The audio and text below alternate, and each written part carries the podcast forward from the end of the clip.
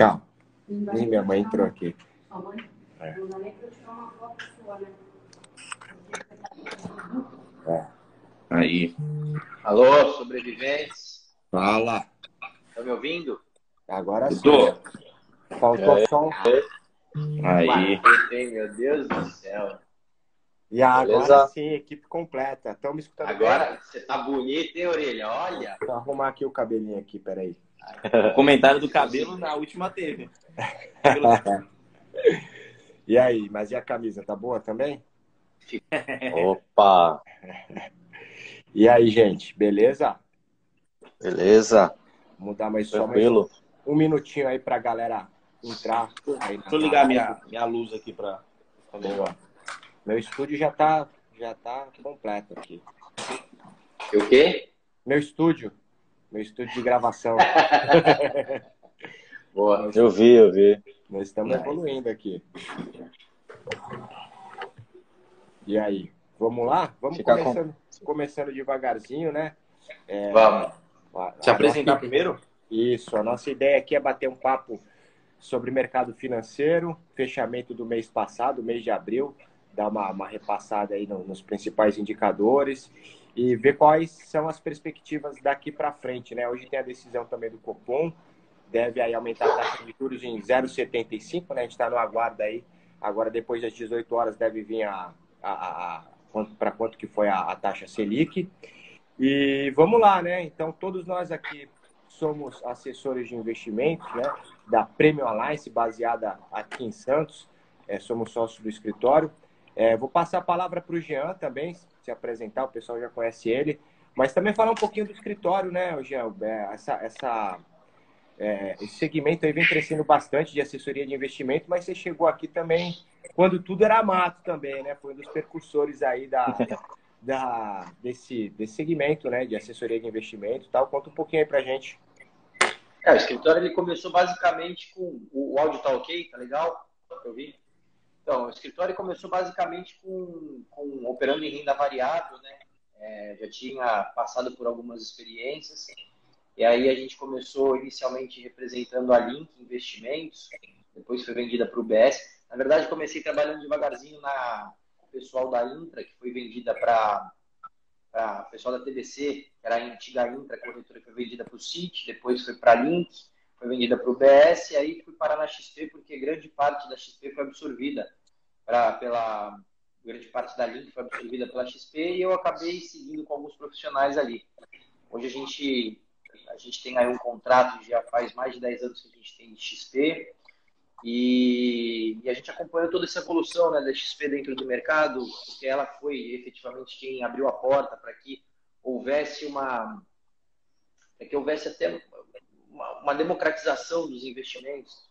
E, pô, graças a Deus acompanhei tudo, desde a fase embrionária, quando estava testando os primeiros CDBs na plataforma, o papo de shopping center financeiro, até, até hoje aí.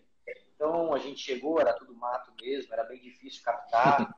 Eu lembro, eu falo, eu brinco com vocês, brinco com as pessoas que chegam aqui, que antigamente para abrir uma conta era muito difícil, porque já tinha a barreira né, de banco, mas além da barreira de banco que era, que era super difícil também para abrir um cadastro, eram 11 folhas é, para o sujeito assinar, é, super trabalhoso. Então, quando ele queria aplicar num fundo, por exemplo, tinha, ele tinha que rubricar todas as folhas da lâmina do fundo, assinar a taxa de adesão ao fundo. Se os caras tinham quatro, por exemplo, tinha folha, pô, tinha fundo que tinha dez. Dez folhas para assinar. Tinha querer, tinha querer investir muito. Né? Dez, quatro fundos. Meu amigo, uma brochura que o cara levava para casa para ter que assinar. E tinha cara que olhava e falava, ah, tá bom, vou falar com o meu advogadão ali. Nunca mais. Não, e o nome da XP também não era conhecido ainda, né, no mercado. Viu? Nada aqui. Três anos XP... para cá que o negócio deu. É, a XP, eu acho que a XP ela teve tanto uma campanha de marketing muito significativa, uma expansão pelos agentes autônomos, que era quem vinculava bastante, né, o, o, o nome da XP.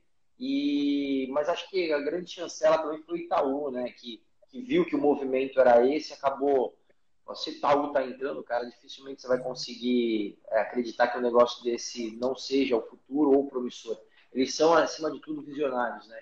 Eu acho que ali o Itaú deu uma chancelada e uma facilidade muito simples para uma facilidade muito ampla para as pessoas conhecerem XP, né? E, bom, e aí, como ah, nós somos, cara, fiéis e casamos com as causas, né? Estamos aqui com a XP, firme e forte, graças a Deus super bem amparado, felizes. E em termos de, de tamanho de escritório, a gente não é, o maior da, não é o maior da Baixada, a gente acho que está entre os mais antigos, mas, cara, a nossa cultura não foi quebrada, né? A gente nunca foi de banco, a gente não tem perfil de ser bancário, cara, não quero bater meta na cota de cliente, então, cara, acho que aqui é quase ninguém foi bancário, né, durante o, os nossos assessores, acho que só a Ju, mas, cara, ela também adotou a causa e a gente trabalha aqui muito pensando em cliente, né, então, essa, essa política a gente, a gente não quebrou, eu acho que foi fundamental. Show. Então, já fazendo, agora passando a bola para o fechamento aqui de abril, eu trouxe alguns números aí para a gente falar como é que foi o desempenho aí da Bolsa, né? A Bolsa, ela, ela fechou aqui no mês de abril aos 118,893, 1,94 de alta.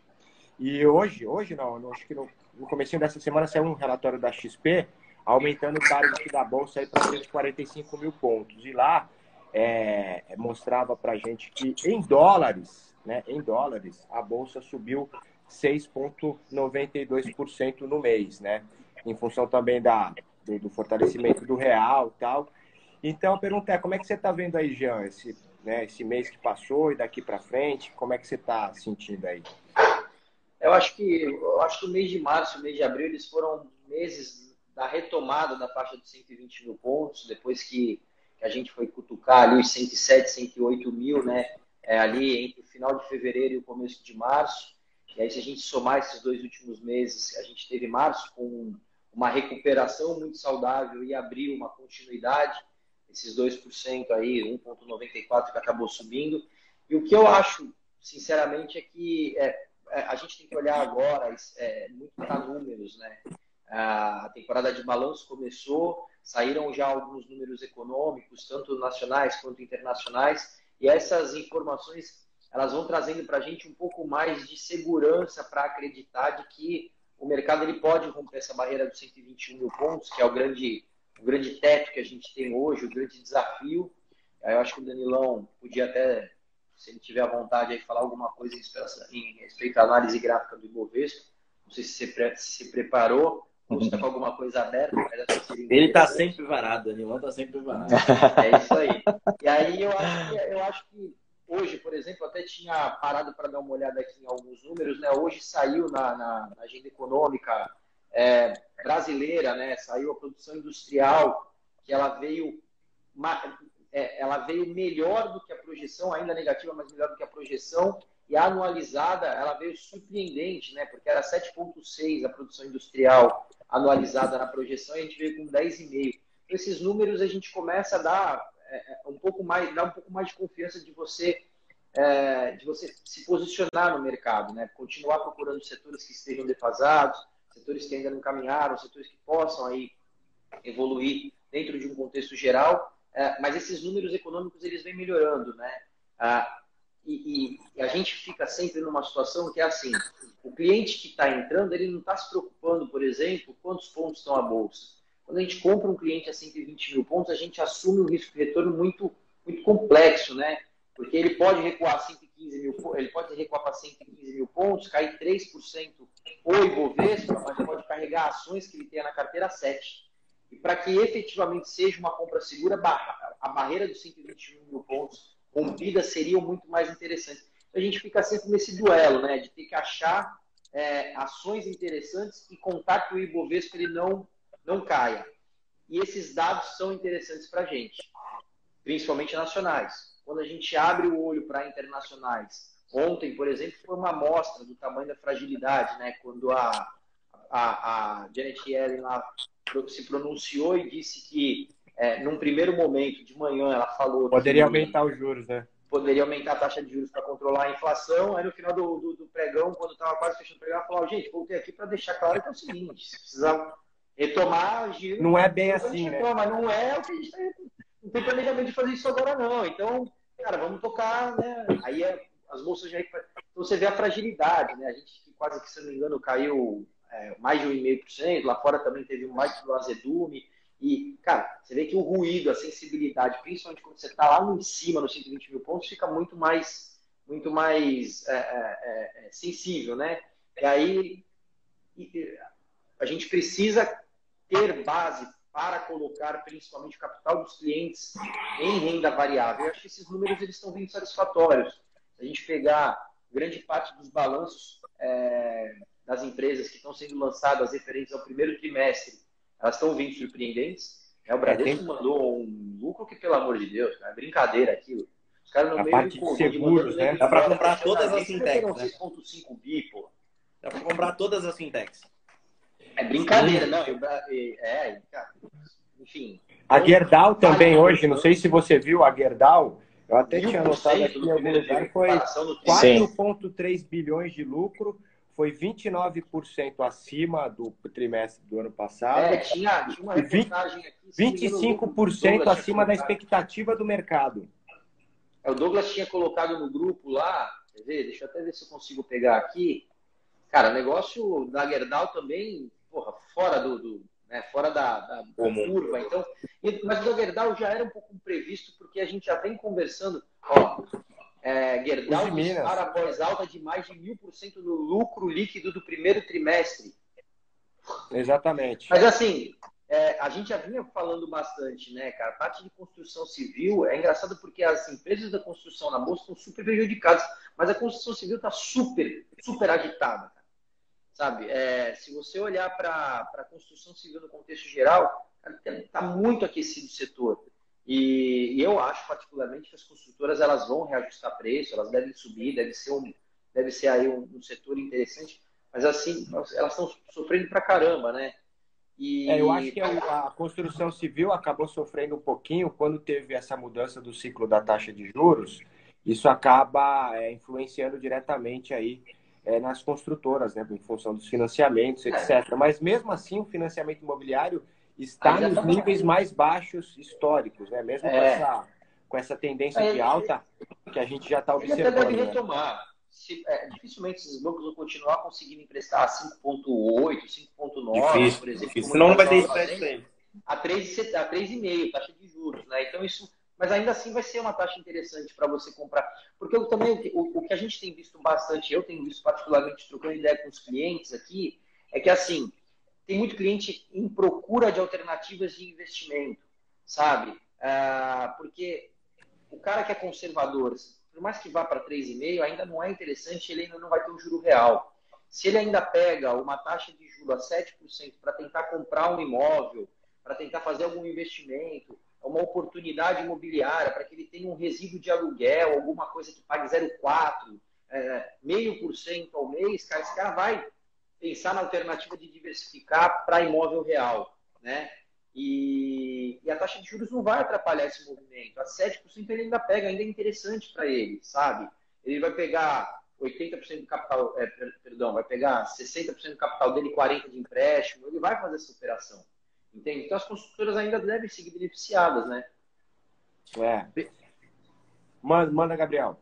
Pensando nessas alternativas de investimento, a gente está conversando com bastante gestores, a gente está fazendo as lives aqui com, com gestores e cogestores de fundos, e todos estão falando muito é, de petro, de, de, do, do, no contexto geral de commodity e de exterior. Você acredita que ah, no começo do ano a commodity levou a bolsa, né? Puxou bastante, vale, meio puxando bastante. Você acredita que commodity deu uma acalmada e agora o, o exterior a gente, é uma boa oportunidade para o investidor? Pensando em diversificar, sem ser só Brasil. É, eu, eu acho que é o seguinte, cara. É, Petro deve vir mesmo com um balanço surpreendente, até pela retomada do, do preço do petróleo, né? Acho que hoje também o preço do petróleo foi algo surpreendente para ajudar até o impulsionamento da bolsa, que chegou a 1,57 de alta. É, dia 13, quinta-feira que vem, ela, ela vai soltar o balanço. Muitos gestores estão falando aí que ela pode vir com um lucro recorde, que pode surpreender bastante o mercado. É, eu e o Danilo, a gente até é, começou a procurar operações aqui para tentar montar uma carteira. Acho que isso é uma coisa também interessante de falar depois, né, Danilo, da carteira que a gente tem elaborado. E Petro é, um, é um case que, se não correr muito até segunda-feira, tem uma grande probabilidade de entrar com a ideia de pegar justamente o balanço. E no gráfico ela está excepcional, né? No gráfico ela tem se mostrado super resiliente, a ruptura dos 23 é, para baixo, mas ela fica também até os 24,20, fica ali patinando nessa região.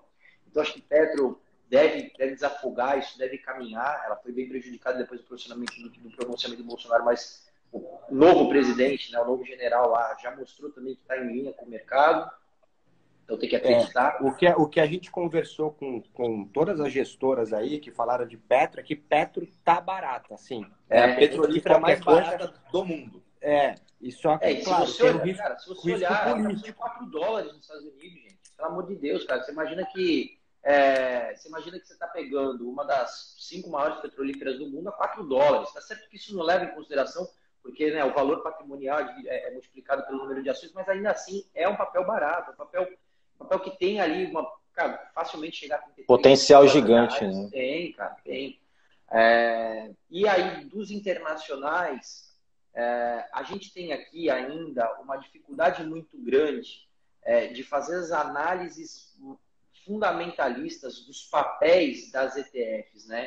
Não são todas as casas de análise que cobrem, ah, é, tem que ter um pouco de cuidado para identificar, cara, quais são as melhores, porque o balanço de lá é completamente diferente do balanço daqui, a, a, o contrato de lá de trabalho é diferente daqui, a, impostos de lá são diferentes daqui. Então, quando você pega, por exemplo, essas BDRs, elas ficam um pouco. Ela, o mercado de BDR, principalmente nas casas de análise, que podem transparecer isso mais fácil para a gente e para os, para os investidores em geral, fica um pouquinho. Ainda está distante um pouquinho da realidade, né?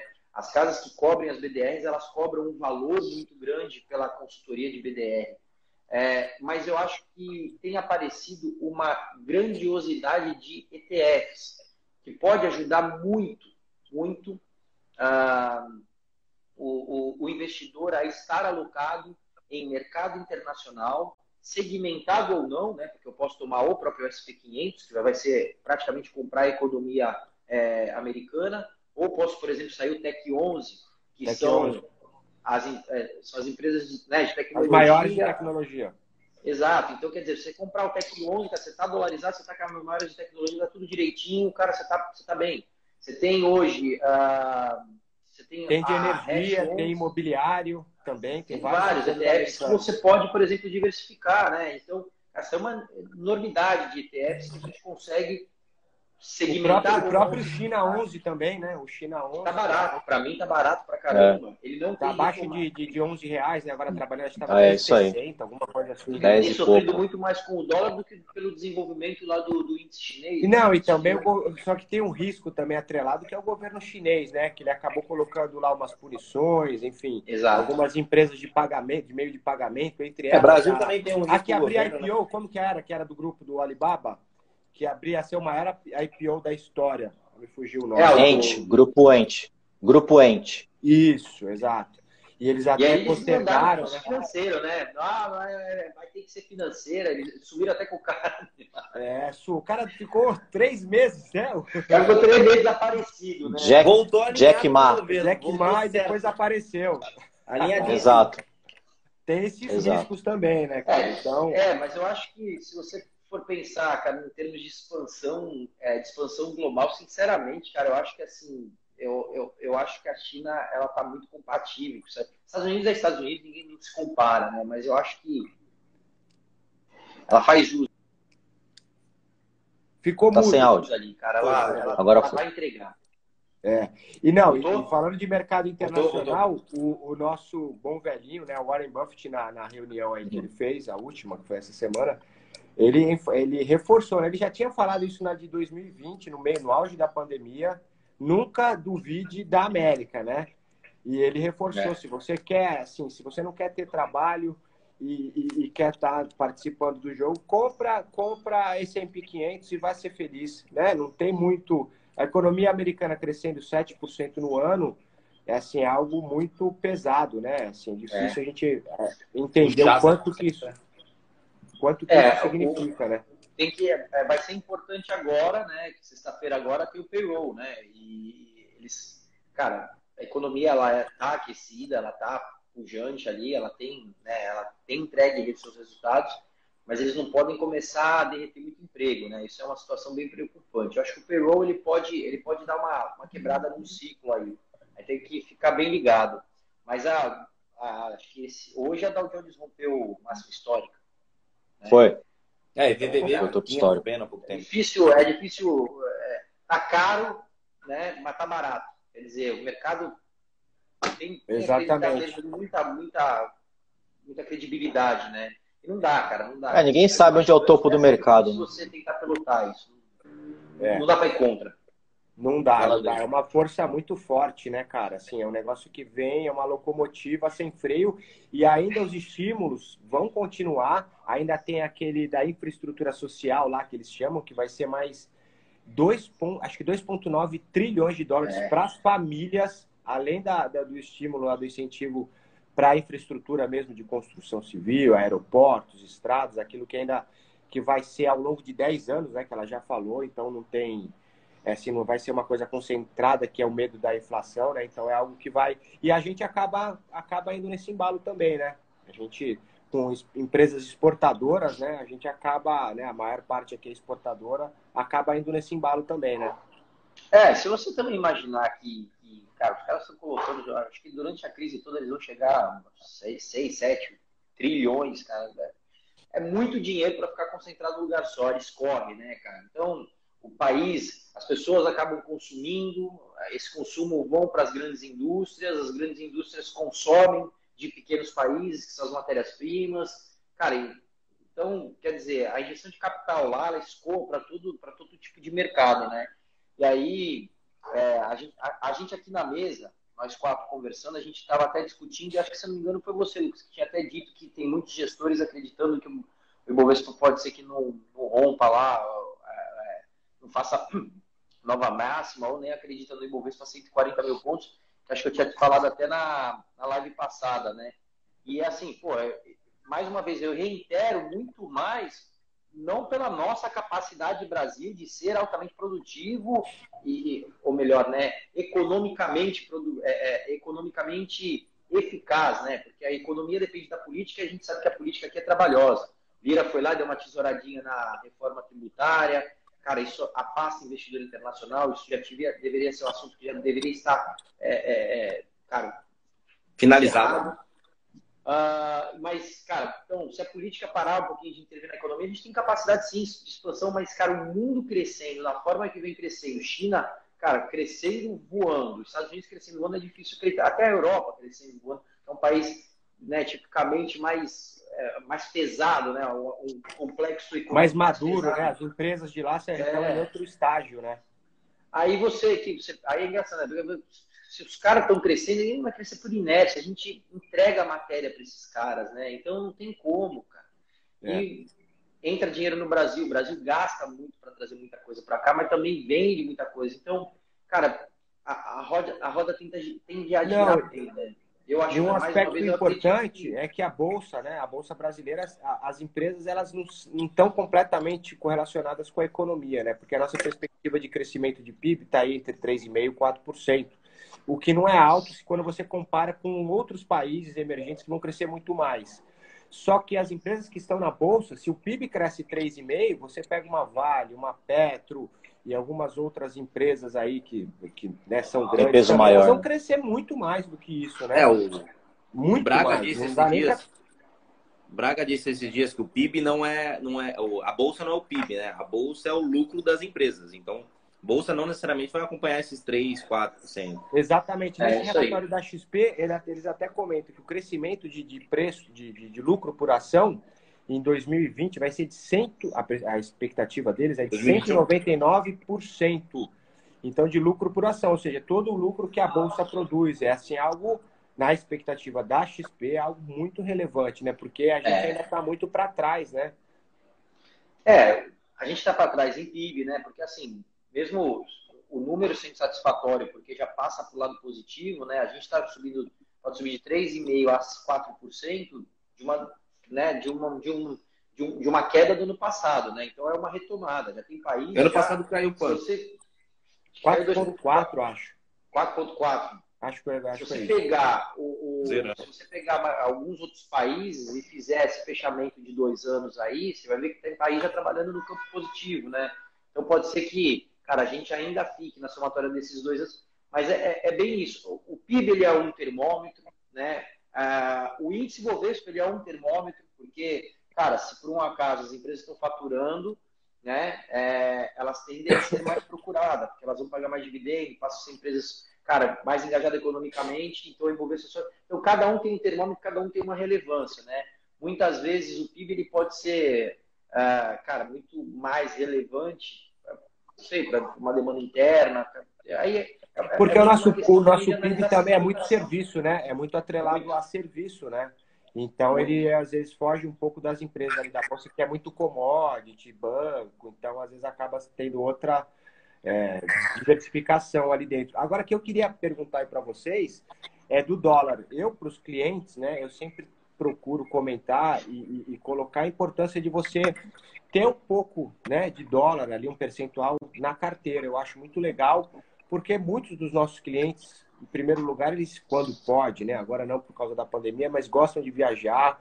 E além disso, uma boa parte da, dos nossos custos, do nosso dia a dia, está atrelado ao dólar. Né? E aí você coloca ainda o cara que tem muita exposição à bolsa, é aquele tal negócio. Se der alguma zebra mais forte, o dólar dispara, não tem conversa. O dólar ainda é a moeda mais forte e se der alguma zebra, vai. Por exemplo, ano que vem vai ter eleição. Dólar, assim, dólar abaixo de 5, ainda não estamos, mas pode ser que. Difícil, né? Essa- Pô, foi montando uma carteirinha complementar. O que, que vocês acham dessa, dessa ideia? Pô, eu. é- é- é- isso, é, um- isso é um duelo, né, cara, na verdade. Porque, assim, é, a gente tem uma, uma rede de ativos que são supostamente protecionistas, né? Ou muitas vezes eles podem ser um pouco antagônicos à, à, à economia direta, né? Sempre quando dá a zebra, você lembra desse determinado ativo, como o próprio câmbio, como ah, é, Ouro. ouro, como Ouro. hoje em dia até a própria criptomoeda, ela também tem ganhado um pouco dessa conotação. E aí, quando você coloca, muitas vezes, esses ativos mais protecionistas na carteira, que eles estão antagônicos né, à economia, à economia natural do país, então, cara, se por um acaso dá uma zebra aqui no Brasil ou tiver um risco político né, de, de, de voltar é, à esquerda e etc., o dólar tende a disparar, só que quando a economia está indo bem, ele tem que ser o freio. E o investidor brasileiro, culturalmente, ele não gosta de ver coisas Não gosta. Eu negativas na sinto uma resistência forte. Forte. Então é assim, cara, aí às vezes o que, que vai acontecer? Se por um acaso ele vê que ele vê que a carteira dele, por exemplo, vai estar lá com três, quatro ativos subindo e aquele negativo, ele não está olhando para os três, quatro positivos. Ele está olhando para aquele negativo e aquilo está incomodando ele. E para você Uhum. explicar para ele que aquilo ali é, a- é a proteção dele, que aquilo ali É o seguro do carro, né? É. é o seguro Tá gastando para ter. Puta, cara, é, entendeu? Então é assim, ó. É a versão à perda. A é versão o à perda. paraquedas, mas na hora de tu acelerar é o teu freio de mão. Então quer dizer, porra, será que eu preciso mesmo? Porque o cara quer ganhar tudo, ele não quer fazer um- uma proteção. E aí o que, o que a gente tenta fazer né, é criar é, essa dinâmica de ter pelo menos 5%, que é o recomendado para uma carteira também não ter um peso sobrenatural. Cara, os 5% de hedge, a nossa ideia é sempre fazer o hedge, né, a proteçãozinha, pelo menos essa exposição, essa exposição pequenininha aí, é, em oportunidades. É, eu faço o seguinte analogia para a maioria dos clientes, que é simples assim. Cara, se você deixar para comprar uma capinha de chuva na porta da Vila Belmiro ou do estádio no dia de chuva, meu amigo, você vai pagar Não, 15 reais. Na hora, antes do jogo você- tá 5 reais. Quando começa a chover, vai para 25. Exatamente. Então é assim, cara, cara, proteção e capa de chuva, cara, você não compra, né, no, no caos. Você vai ter que. Então, puto, o dólar chegou a 5,10, 5, 4,90, vem pegando. Vem pegando. Tomar 5,70, putz, Tá doído, né? é complicado, porque se o pra... você toma um dólar a 5,70 e compra a bolsa de valores, cara, a capacidade que a bolsa tem de subir, né? Ela é inversamente proporcional ao dólar cair. Às vezes o dólar pode cair pra cacete e a bolsa com aquela dificuldade, aquela moralidade de cair. E aí ele matou a rentabilidade da renda variável do teu cliente, porque ele vai ficar bravo com você. É. Né? Uma, uma, estratégia boa é você ir comprando aos poucos e sempre, né? É isso, e aí você cara. vai ter um preço médio. E o percentual então, também na carteira que seja justamente para eventuais quedas mais fortes. Comprar mais. Bolsa, e, e, a subida do dólar, você consiga absorver ali e não sentir tanto, né? Que aí depois Exatamente. ele te agradece. Você vê o negócio na hora do pânico, é. você ter um pouquinho de proteção, às vezes faz toda a diferença para o cara não se apavorar também, né? É isso aí. E aí, aí também cai entre nós, né? Hoje em dia tem, cara, como a gente falou já, ETFs, BDRs, que você também vai estar exposto de alguma forma no câmbio, mas você tem pode que... atrelar, por exemplo, a outros tipos de ativo que tem um potencial né, de alta, uma correlação que não necessariamente só cambial, né? Então hoje a gente tem, hoje a gente tem o Hash 11, que é o, o o ETF da, do criptoativo. Cripto. É, eu acho que é uma forma extraordinária da pessoa se expor um pouco em criptomoeda, é uma forma um pouco mais segura nos termos de. Porque está trabalhando dentro da B3, ele é um ETF, ele tem uma composição, se não me engano, de 7 ou 8 criptoativos, né? tem a sua razão dentro disso, lá dentro daquela composição. É... Então eu acho que, cara, acho que para quem precisa ter criptoativo na carteira, pode ser interessante olhar para isso, né? Tem uma liquidez boa, tem uma entrada e saída rápida dentro do mercado, né? O próprio ouro também é tem, tem, tem, ETF agora. Hã? O próprio ouro tem ETF agora também, para quem quiser. O ouro? ouro. A gente tem feito, eu tenho, deixa eu ver, até que eu tenho. É, tá 10, feito, 10, 11 reais. É, tava entre 10 e 40, 10 e 50. Eu tenho feito bastante hedge para alguns clientes com ouro porque está mais barato do que fazer com volatilidade, né? E assim, é. você, o red red mesmo, cara, se você olhar, por exemplo, na analogia antiga, né, que tudo isso aconteceu porque os judeus precisavam fugir e levar o que tinham condições. O que agrega mais valor e, tem, e é menor? É ouro, então dá ouro aqui. Aí eles, aí, cara, então sempre tem essa ideologia, né? Quando tem um caos, o ouro dispara se você quer ter alguma coisa um pouco mais tranquila na carteira, que não tenha tanta volatilidade, mas que possa ser uma, é, uma proteção de fato contra o caos, contra o cisne negro, cara, o ouro faz sentido, principalmente se for global, né? É. Show de bola. Eu acho que a gente vai se encaminhando aí para o final. Não sei se alguém quer fazer mais algum comentário. Danilo, Danilo falou. O Danilo, fala da carteirinha aí, como é que é de, do que você Não, tranquilo, eu tava olhando aqui, eu tava olhando aqui se tinha saído a decisão do Copom, ainda não saiu nada, né? O Jean comentou do gráfico do Bovespa, né? A, a, pedidos, a pedidos, eu vou dar uma olhadinha. Ele fez uma análise rápida agora. Rápida, né? Não, é que é o seguinte, geralmente as pessoas quando olham o gráfico do Bovespa, né, eles olham naquele curto prazo, ah, o Bovespa caiu em 3, 4 dias, pô, o Bovespa caiu, sei lá, 4% em uma semana, mas se a gente pegar o gráfico semanal, né, traçar uma linha de tendência, que a gente fala bastante, né, uma linha de tendência de alta, o, o gráfico do Bovespa tá bonito, os indicadores estão favoráveis ao, ao, movimento, então, assim, essa expectativa que a XP tem para 145 mil pontos não é uma, uma expectativa pessimista, eu acredito sim que é uma, uma expectativa bastante otimista é, eles, com relação àquilo que eu vejo... 135 para 145. 145, isso, para um, para 145. Então eu vejo bem positiva aí essa, essa projeção que a XP fez. Eu acho que é bastante otimista, assim, com relação àquilo que a gente observa no gráfico, né? E se rompeu os 121 ali, puta, abre uma porteira, né, cara? É, tá bem interessante. É, e com relação à carteirinha aí, a gente do escritório está montando uma dinâmica, né, junto com o Jean, com o pessoal, uma forma mais dinâmica da gente fazer as nossas operações da mesma forma que a gente tenta maximizar os ganhos, minimizar as perdas, né? tentar pulverizar, montando uma carteira com quatro, cinco ativos ali, cada um de um setor, cada um com, com peso basicamente igual, 20% cada um, né? para tentar buscar uma rentabilidade ali num tiro curto, pelo menos 2,5, 3, 1,5, 2, dependendo como andar o mercado.